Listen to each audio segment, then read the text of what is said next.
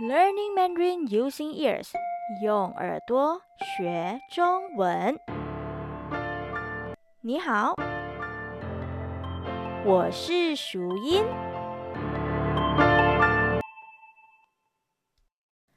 小王子，法，安东尼·德圣埃克苏佩里，中文翻译方正宇、刘家阳。六岁那年，我在书上看到一幅精美的图画，那是一本关于原始森林的书，书名叫《真实的故事》。图上画的是一条蟒蛇正在吞食一头猛兽，这是那幅画的临摹。书上这样写道：“蟒蛇会把猎物整个吞进去，根本不咀嚼。”之后，他们就无法动弹了。在长达六个月的时间里，边睡觉边消化食物。随后，我便对丛林中的种种历险产生了无尽的遐想。我用彩色铅笔国画出了我的处女作。我的一号作品就是长这个样子。我把自己的杰作拿给大人们看，问他们怕不怕。他们回答说：“哼，怕什么？一顶帽子有什么可怕的？”可是我画的根本就不是一顶帽子，而是一条正在消化大象的蟒蛇。大人们都看不懂，我只好又画了另外一幅，把蟒蛇肚皮里的样子画了出来，这样大人就能看清楚了。他们总是需要别人解释。我的二号作品是这样的。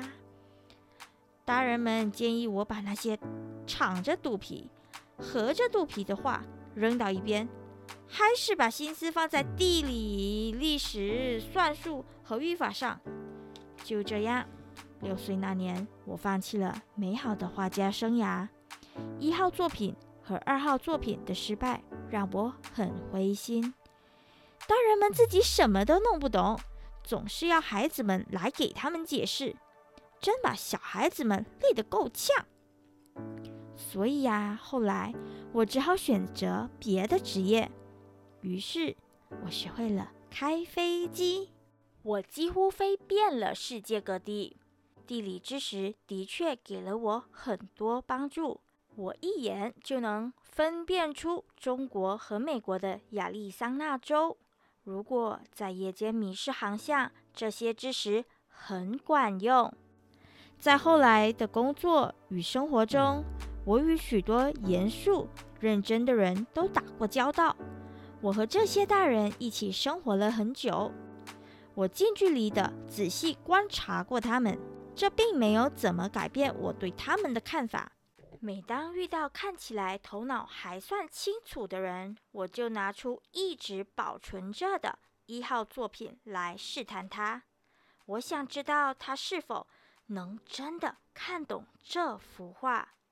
但不管是谁，总会给我这样的回答：“这是顶帽子。”面对这样的回答，我便只字不提什么蟒蛇。